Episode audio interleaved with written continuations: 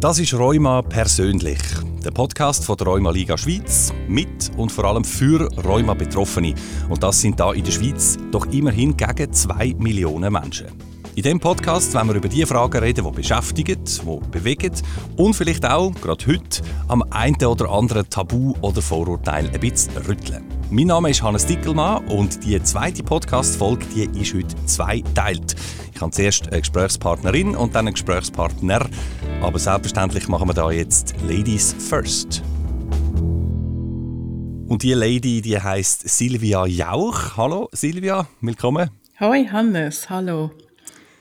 Silvia, wir reden äh, am Kompi miteinander, zum Teil wegen Corona, zum Teil aber auch einfach, weil es mit dem Termin ein bisschen äh, besser passt hat. So.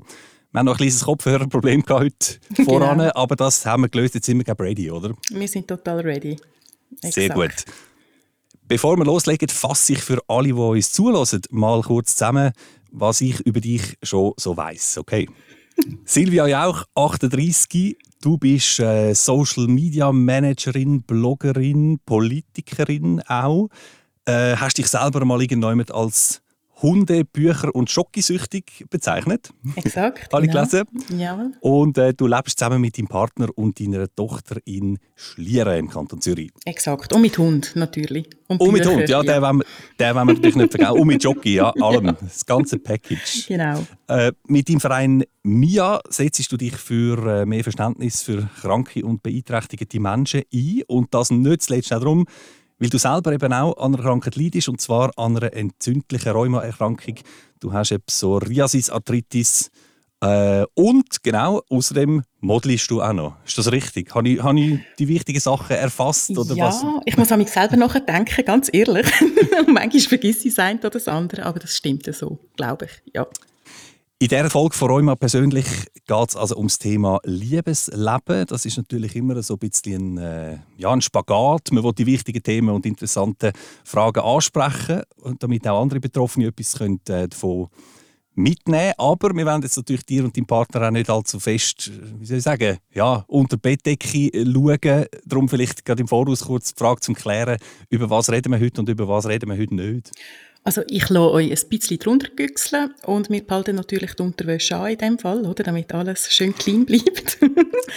Aber ähm, ich bin jemand, der sehr gerne offen über das Thema redet. Und ich finde auch immer, dass man, wenn man schon offen redet, kann man das auch ein bisschen elegant lösen teilweise oder auch ein bisschen mit Humor. Und ich denke, Betroffene oder Menschen, die sich für die Themen dann interessieren, die kommen dann sehr gut mit. Da muss man nämlich nicht jedes Detail gerade, sage ich, entkleiden. Alles klar. Silvia Jauch, schön, dass du heute bei uns zu Gast bist. Das ist der Podcast von der Rheuma Liga Schweiz, Rheuma persönlich.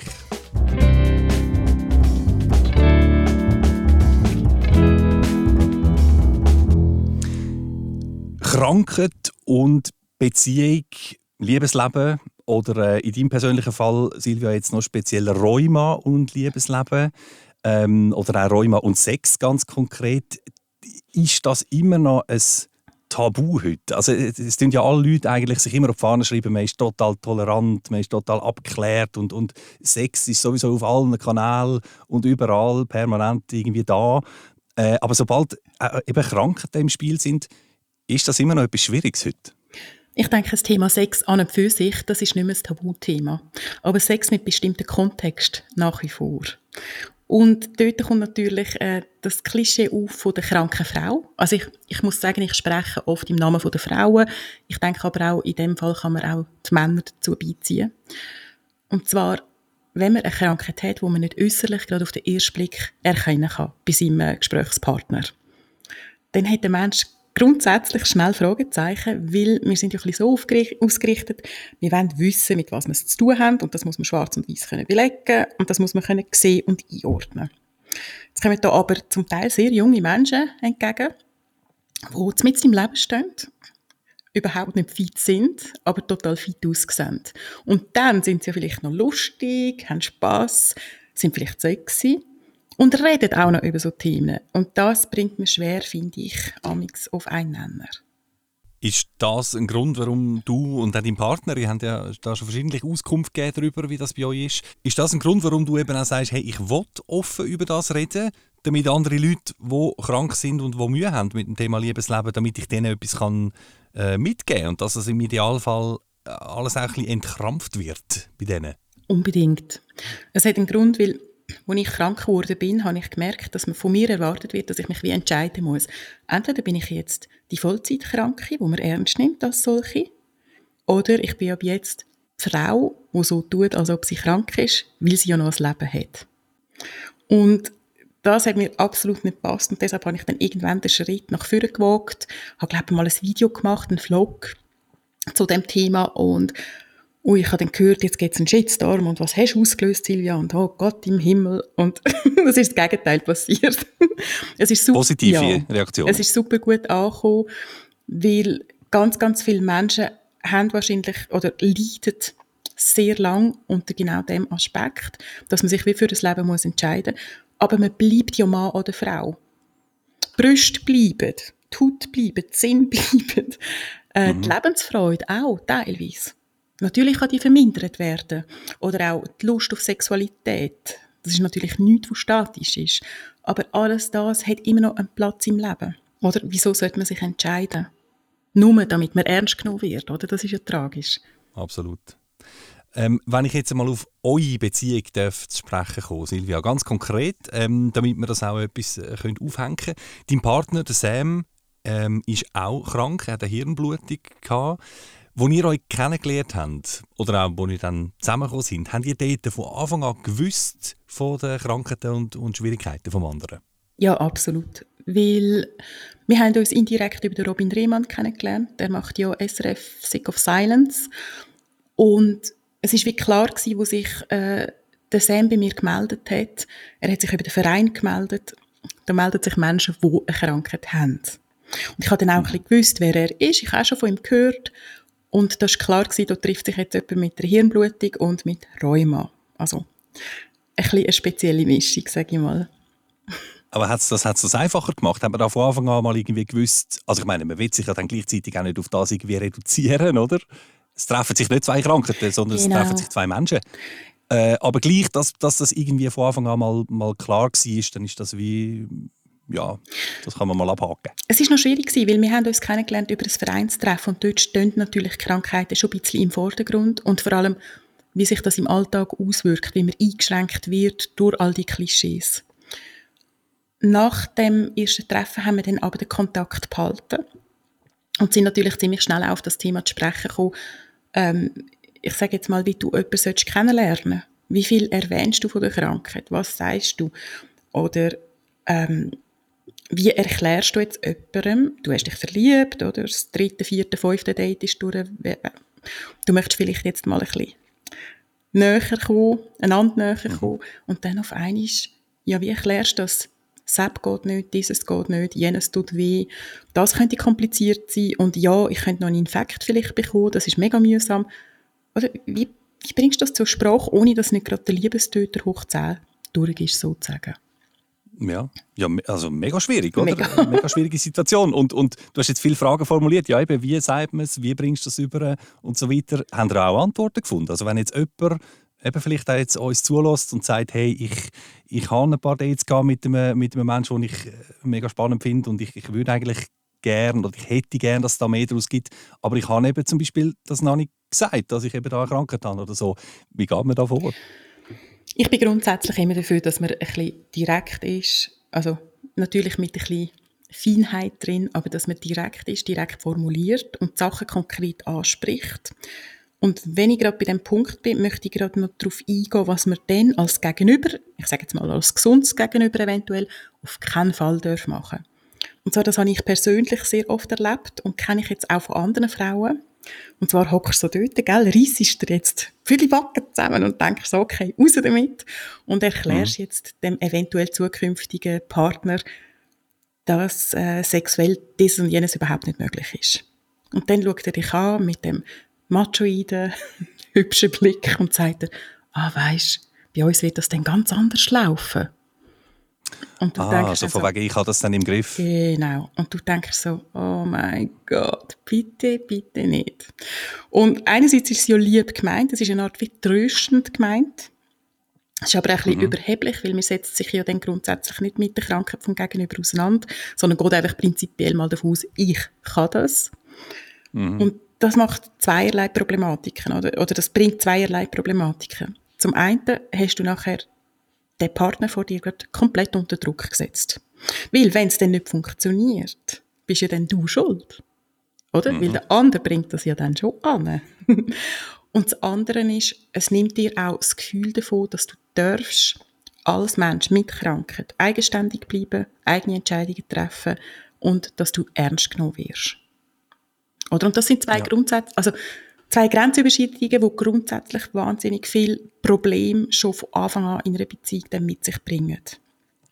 Wenn die also auftreten, rate ich an, das sofort jeweils zu klären, dass das nicht passieren darf. Weil auch zukünftig hat man Arzttermine etc., wo es nicht, wo es nicht darf sein, dass ein Partner sagt, ja, ich schaue dann schon, dass das dann irgendwie klappt mit dieser Krankheit. Sondern wo man halt wirklich Grenzen muss ziehen und halt im härtesten Fall dort muss sagen, das stimmt so für mich nicht. Aber dort ja nicht beugen gehen, finde ich persönlich. Nicht sich versuchen unterzuordnen, Hauptsache es funktioniert jetzt für ein Weile. Also du sagst sicher nicht verharmlosen und auch nicht verharmlosen lassen, sondern die Facts auf den Tisch legen, ähm, damit man weiß, was Sache ist. Und dann äh, kann man von dort äh, quasi, von dort aus kann man dann zusammen weitergehen. Genau.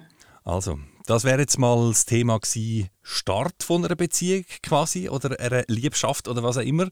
Ähm, wie sprechen wir die, die Sachen überhaupt einmal an? Ich möchte mal noch einen Schritt zurückgehen, überhaupt zum Thema Krankheit und Beziehung zum eigenen Körper. Wenn jetzt jemand chronische Schmerzen hat, konstant tut irgendetwas weh oder immer wieder tut es weh, dann möchte man seinen eigenen Körper wahrscheinlich ab und zu mal eher auf den Mond schiessen, oder? Wo hat da dann ein Partner oder eine Partnerin eigentlich Platz? Geschweige denn äh, Sachen wie Nähe, Zärtlichkeit, Sex etc. Ich weiß exakt, was du meinst. Es ist wirklich ein sehr schwieriges Thema. Ich denke, dort macht es auch einen riesigen Unterschied, welche Art oder Form von Krankheit das man hat. Ich mache jetzt einfach mal ein Beispiel aus dem Ärmel geschüttelt. Ich gehe jetzt mal davon aus, dass jemand, der zum Beispiel äh, Colitis ulcerosa hat, oder das ist die Darmerkrankung, die zu schlimmen Durchfällen auch führen kann, unter anderem, dass das wiederum ganz andere Schwierigkeiten mit sich bringt, wenn man mit seinem Körper zu tun hat, als ein pochender Schmerz jetzt zum Beispiel oder ein stechender Schmerz im Rücken. Oder sind, Das ist für mich ein bisschen wie Äpfel und Birnen vergleichen. Ich glaube, in beiden Fällen wird man natürlich einfach aus dem Körper flüchten. Aber ich habe selber auch schon die Erfahrung gemacht, es gibt Schmerzen oder Problematiken, die invalidisierender sind als andere. Und dann kommt es natürlich auch noch auf den Charakter des Menschen drauf an, auf das eigene Empfinden. Ich habe schon die Erfahrung gemacht, dass gewisse Leute mit zum Beispiel Schmerzerkrankungen durch Nähe natürlich auch Entspannung erfahren. Weil man ist natürlich den ganzen Tag ständig verkrampft, die Muskeln sind angespannt, das tut dem Körper überhaupt nicht gut, zusätzlich zu der Erkrankung. Und je nachdem, wenn man dann zum Beispiel eine entspannende Massage bekommt, kann das sehr, sehr angenehm wirken. Wiederum bei jemand anderem überhaupt nicht. Oder? Das ist so ein bisschen die Schwierigkeit. Mhm. Aber du sagst es, im Idealfall kann ein Partner oder eine Partnerin sogar positiv einwirken und die Zweisamkeit äh, kann dafür sorgen, dass man sich dann entspannt und vielleicht wieder Ja. ein bisschen mehr im Frieden äh, ist mit sich und seinem Körper. Definitiv. Glaube ich zu 1000 Prozent, ja. Weil das ist ja eigentlich das Schöne an der Liebe, oder? Es gibt ein chinesisches Sprichwort, das sagt, äh, die schlimmsten Pockennarben ver äh, verwandeln sich in lächelnde Grübli auf den Wangen, wenn man verliebt ist. Oh, Oder? Ist das nicht schön? Sehr schön. Sehr schön. Genau so fühlt ja das Herz. Du siehst beim anderen dann schon die Schwierigkeiten. Die sind nicht weg. Aber du nimmst sie anders wahr. Du nimmst sie nicht wahr als etwas Abschreckendes, sondern es gehört einfach zu dem Menschen dazu. Und indem, dass du den Menschen als Ganzes annimmst, gibst du ja am anderen Menschen dann die Plattform, um sich wohlzufühlen. Das macht es ja eben aus. Und das ist ja unabhängig von Krankheiten, oder? Ich glaube, man muss einen Menschen immer ein bisschen als Ganzes wahrnehmen und annehmen, was auch ganz schön schwierig ist, oder? Sind wir ehrlich? Je nach Dicks, die man hat, etc. Aber ich glaube, das ist einfach einmal so ein, ein schöner Hippie-Gedanke, sage ich mal, wo, wenn der stimmt, kann eine Partnerschaft mit Handicap ein bisschen besser funktionieren. Den Hippie-Gedanke, wie du sagst, den nehmen wir doch sehr gerne mit. Das ist Rheuma persönlich, der neue Podcast von der Rheuma Liga Schweiz. Und heute geht es da ums Thema Rheuma und Liebesleben. Die Folge hat zwei Teile und im ersten davon rede ich mit Silvia Jauch. Sie hat selber eine Psoriasis-Arthritis und setzt sich ein für mehr Verständnis und Akzeptanz von chronisch kranken Menschen. Das zum Beispiel mit ihrem Verein MIA, aber auch als Social Media Managerin und Bloggerin. So führt sie unter anderem den Insta-Blog der Rheuma Liga Schweiz. Silvia, wir haben jetzt schon über äh, Beziehungen mit Krankheit generell und über Kommunikation insbesondere geredet. Du hast da äh, einen Haufen gute Tipps auf Lager. Jetzt kommen wir aber tatsächlich mal noch zur Bettdecke oder eben unter die Bettdecke, wie du das gesagt hast am Anfang, Rheuma und Sex. Beim Thema Sex gibt es ja mega viele Vorstellungen und Bilder und Werbung und Medien, die sagen uns, wie es sein. Man sollte ähm, immer sexy sein, möglichst, man immer Lust haben als Paar fällt man quasi täglich spontan übereinander her. Wie schwierig machen es die, die Bilder äh, für jemanden, eben zum Beispiel mit einer chronischen Krankheit, mit Schmerzen, um äh, ein entspanntes und eigenes Sexleben zu führen? Mm, also ich werde jetzt ein bisschen zur Hobbysexologin, ich muss mich gerade entschuldigen. Ich bin nicht vom Fach, aber ich interpretiere das Thema ein bisschen so. Das hat viel damit zu tun, ob man einfach bei sich ist. Und gerade bei uns Frauen ist das ein wichtiges Thema, oder? Finde ich meine Brüste okay, ob sie jetzt ein paar Zentimeter tiefer unten sind oder nicht? Ähm, wie stehe ich dazu, wenn ich mal unrasierte Beine habe? Muss ich mich mit dem Selbstsprüher die ganze Zeit einsprayen, damit ich top aussehe und all diese Sachen. Ich habe die Erfahrung gemacht, umso mehr, dass man wegkommt von diesen, ich sage jetzt mal so, Plastikangelegenheiten und mehr ein bisschen zu der Sexualität mit Substanz angeht. Und das hat ja eigentlich vor allem ein bisschen mit dem Gefühl zu tun, mit bei sich sein. Und sich so nehmen, wie man ist, den anderen so annehmen. Dann dunkt es mich, dass der Druck automatisch auch zurückgeht oder weggeht. Aber es ist ein schwieriger Prozess, oder? Ich habe das mit 20 auch nicht beherrscht.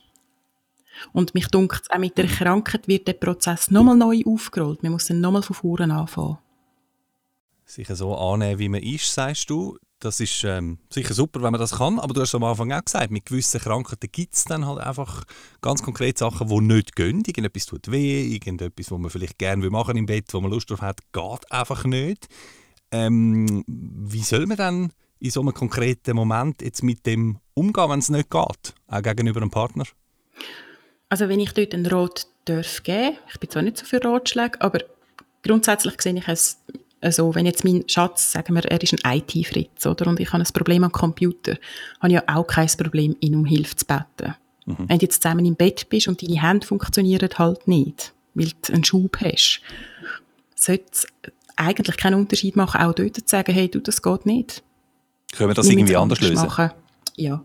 Und dort tun die Leute natürlich oftmals das ist natürlich völlig okay, ja, das ist IT oder das ist äh, ein Postisack tragen.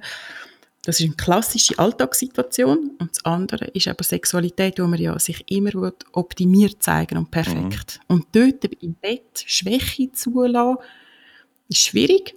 Aber wenn man es macht, kann es auch sehr einen schönen Effekt haben.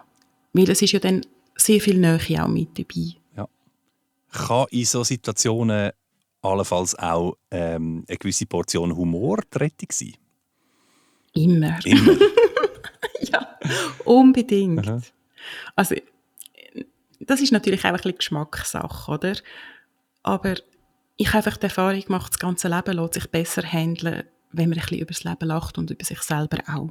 Aber da muss man sich als Paar wahrscheinlich auch irgendwie ein bisschen auf das eingrooven, oder? Dass man, dass man so das dann oh, im ja. Griff hat, so Situationen können, sei es mit Humor, sei es mit, mit, mit äh, Kreativität irgendwie ja, äh, lösen. Ja, und das Loslassen du hast ja dann auch noch ständig Angst.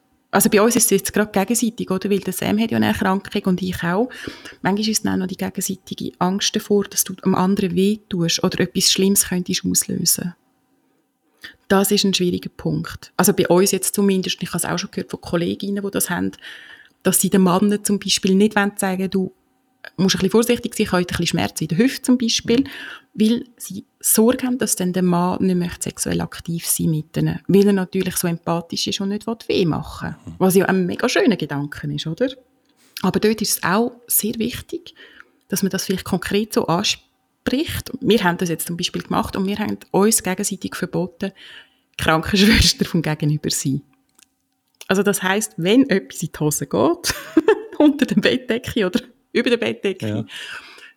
dann soll der das sagen, was passiert, hey, so geht's nicht, wir müssen es anders machen und nicht der andere soll, geht's, darf ich noch so, oder wenn wir nicht, äh, wenn wir einfach wieder anlegen, oder das ist ein absoluter Stimmungskiller. Ja, also nicht, nicht vorauseilend, äh, fürsorglich ja. quasi, sondern man macht, bis, bis der andere sagt, hey, schau, das ist nicht gut oder können wir nicht so. Genau. Okay, ja. Also, zum rasch vom Rheuma wegkommen, der Sam hat ja Hirnblutung und bei einer gewissen Bewegung, wenn er den Kopf hinunterlegt, ist es für ihn, als ob er ein paar Meter tief runterfällt. Mhm.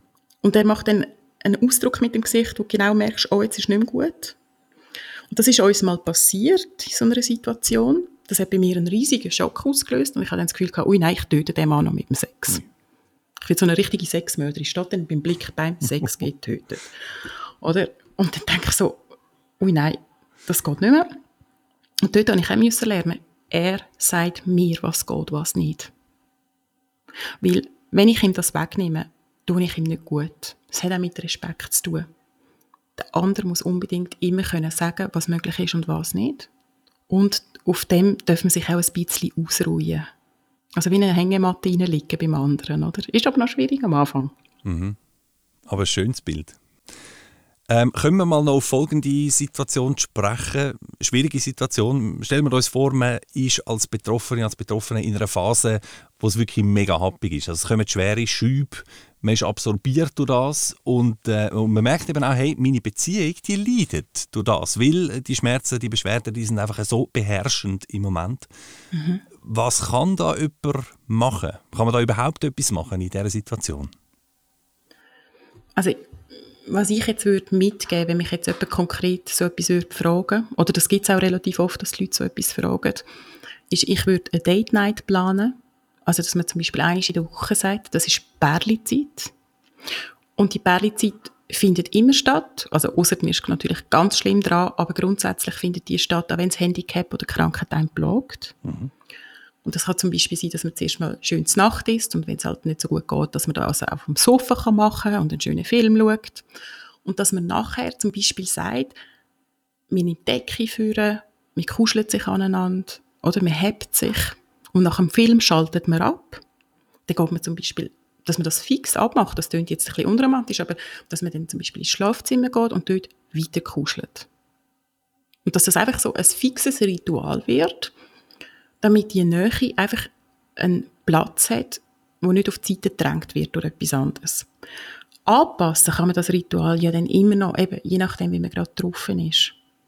Aber in dem, dass man bewusst sagt, hey, und das ist unser Abend für Nähe, Krankheit hin oder her, tut man die Inseln ein bisschen behalten. Und mich denke, die Inseln ist eben besonders gefährdet bei Menschen mit Krankheiten und Handicaps, dass die in mir versickern. Auch wenn es dann vielleicht nicht zum Sex kommt. Das muss es ja auch nicht. Aber die Wärme gibt doch einem einen Boden, um aus anderen in schwierigen Zeiten wieder besser können meistern Absolut. Du, du sagst, es muss nicht zum Sex kommen, abgesehen davon ist ja auch Sex sehr ein weiter Begriff. Also auch da Exakt. muss man ja wieder sagen, das kann ja in irgendeiner Form, wenn es dann Sex soll, soll geben äh, da, da muss man wahrscheinlich auch ein bisschen Abstand nehmen von einfach, das muss das sein, so, oder? Exakt, unbedingt sogar. Mhm. Dort soll man auch wegkommen von was man gelernt hat, was Sex ist oder Sexualität. Und dort soll man einfach das so machen, wie es für einen stimmt. Und ob jetzt das ist, dass man vielleicht halt mal, ich sage jetzt mal, ein Sexspielzeug ausprobieren zur Hilfe, weil einem die Hände wehtun.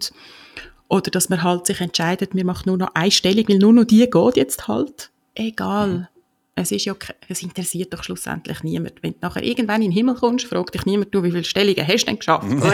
Sondern es geht darum, ist es schön gewesen, hast du es genossen? Ja. Silvia, wir haben jetzt viel über Probleme geredet, über Schwierigkeiten, viele gute Tipps auch von dir, wie man dann mit denen kann umgehen kann. Zum Schluss möchte ich aber auch noch fragen, hat für dich oder für euch die Krankheit eben umgekehrt vielleicht auch eine neue Qualität irgendwie reingebracht in eure Beziehung? Also ich sage so, Krankheit, das sagt mein Schatz übrigens auch, die hat uns zum Menschen werden lassen, wo wir sonst nie geworden wären.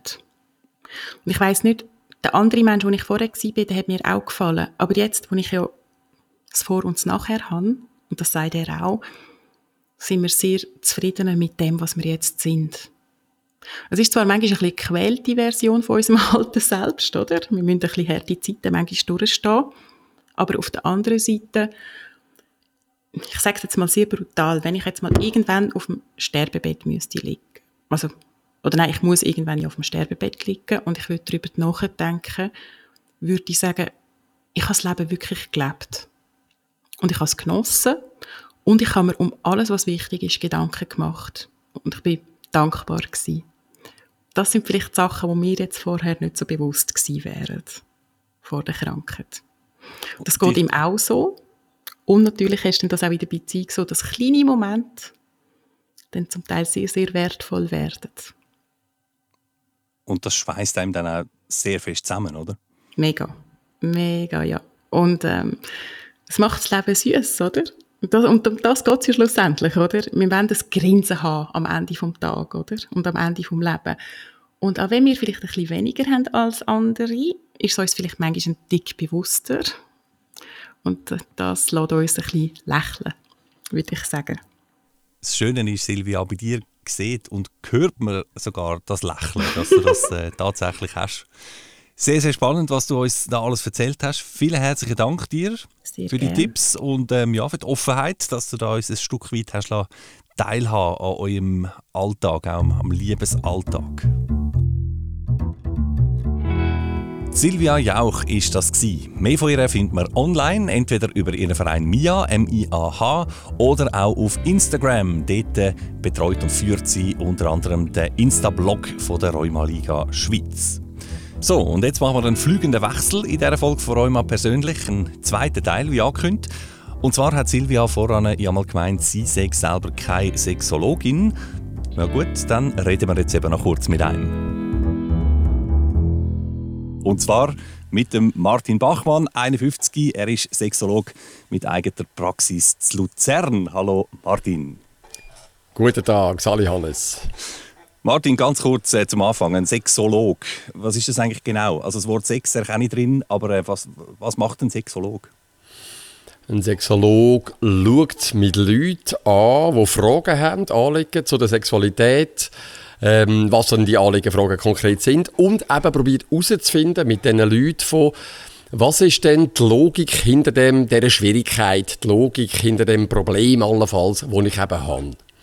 Weil oft äh, ja, ist das nicht einfach so aus heiterem Himmel gekommen, sondern weil wir Sexualität müssen lernen, tun lernen, ähm, können wir uns Zeug antrainieren, wo dann eben plötzlich äh, Zeitlich funktioniert hat oder irgendwann nicht mehr. Um das dann eben zu verstehen, ist die Grundlage, um das zu ändern.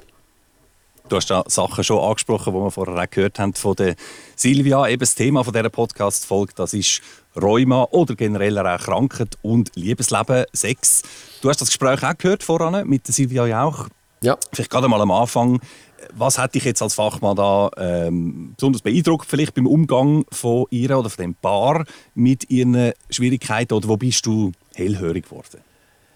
Ja, ich habe das sehr gerne gelost, äh, wie Silvia und ihre Partner das machen ähm, und bin ehrlich gesagt beeindruckt, wie sie kann frei schwätzen, wie sie sich als Frau sieht mit Einschränkungen, wie sie ihre Partner sieht mit Einschränkungen, aber die scheinen das gut können zu integrieren. Die haben das tönt leidenschaftlich, das tönt äh, respektvoll, das tönt lustvoll und das finde ich eigentlich, äh, also das hat mich beeindruckt, das finde ich der Hit. Oder der Humor können drinnen behalten ist wichtig, ähm, nicht in das Entweder-Oder zu fallen. Sie hat irgendwann gesagt, der Seich an rheumatischen Erkrankungen ist schon, man sieht es nicht sofort, das ist nicht so sichtbar.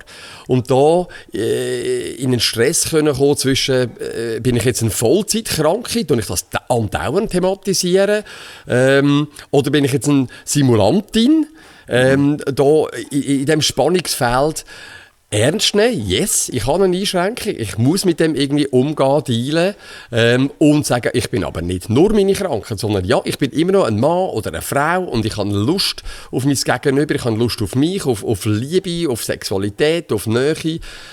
Ähm, und ich finde, das hat sie sehr, sehr schön, können, sehr schön können formulieren Das ist, äh, hat, mir, hat, mir, hat mir sehr, sehr Eindruck gemacht.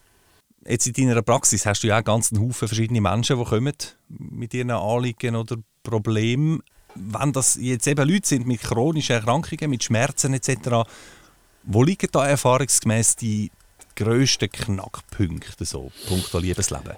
Ähm, es gibt ja einen Knackpunkt, mal so ehrlich gesagt, ein bisschen technischer Natur. Wie organisiert man das dann, sein Sexleben, sein Paar, Intimitätsleben mit diesen Einschränkungen ganz pragmatisch? Wann kann man es machen? Wie, wie organisiert man sich das? Ähm, wie geht man das auch... Äh, ja, von, von, von den erotischen Kompetenzen her an, kann ich sagen, du, heute lieber so, heute mag ich mich nicht so bewegen, heute habe ich es im Rücken oder in den Gelenken oder wo dann eben die Einschränkungen sich mehr zeigen, ähm, dass man das traut anzusprechen, also ganz pragmatisch. Das ist so ein Thema, wo, wo Mann und Frau ein Paar thematisieren in der Praxis. Ähm, und so ein zweiter Aspekt, der mir jetzt in den Sinn kommt, ist schon, dass es auch ein wie soll ich sagen, ein Leiden von Menschen kann sein, dann eben nicht perfekt zu sein. Gerade in der Sexualität haben wir ja manchmal so Kognitionen, Ideen, wie es müsste sein. Dort haben wir manchmal wahnsinnig idealisierte, romantisierte äh, Vorstellungen von, ähm, es muss intensiv sein, es muss chattern, es muss äh, so sein, wie es eigentlich für fast niemand irgendwann ist. Und dann ist für Menschen mit Einschränkungen, die catchen manchmal, wie ehrlich gesagt, noch ein bisschen mehr dran.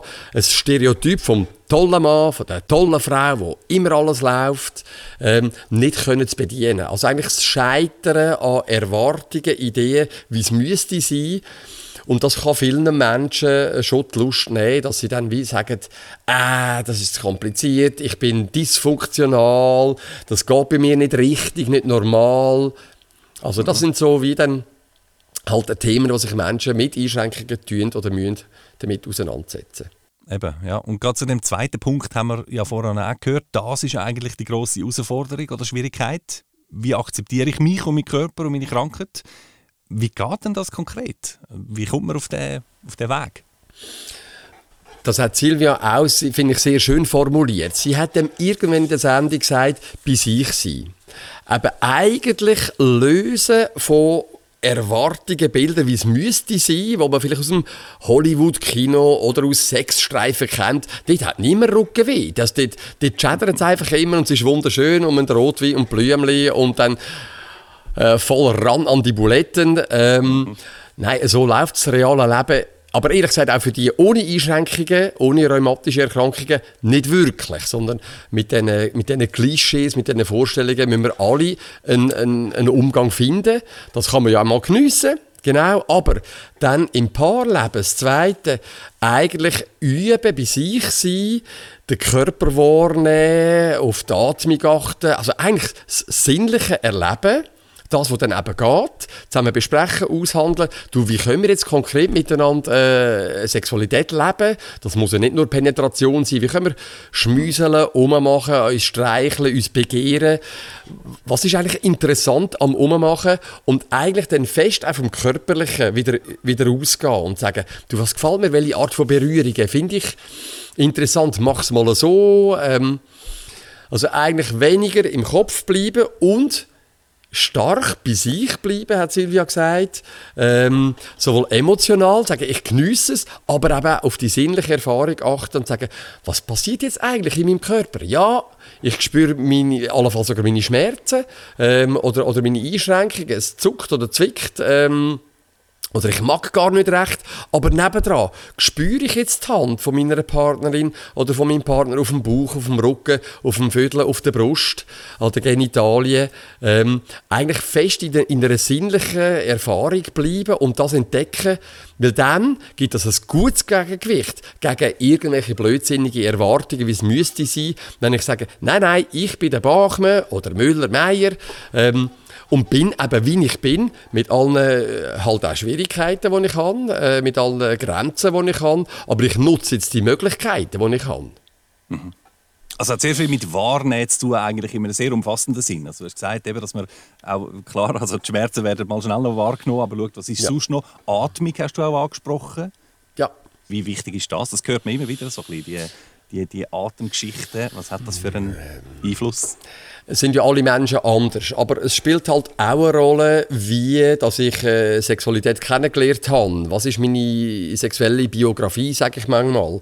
Ähm, äh, wie, wann habe ich Lust auf Sexualität? Und bei vielen Menschen beobachte ich schon, auch in der Praxis, äh, dass wenn sie sich können entspannen können, kann ein grösseres Window of Tolerance aufgehen, wo ich Lust auf Nähe, Intimität, Körperlichkeit überhaupt kann bekommen kann. Also Menschen, die hochtonisch sind, angespannt, gestresst, und Schmerz, Irritationen sind natürlich eher etwas, was mich in eine Anspannung kommen mhm. Und dann sind oftmals Berührungen gar nicht immer so angenehm, sagen die Leute.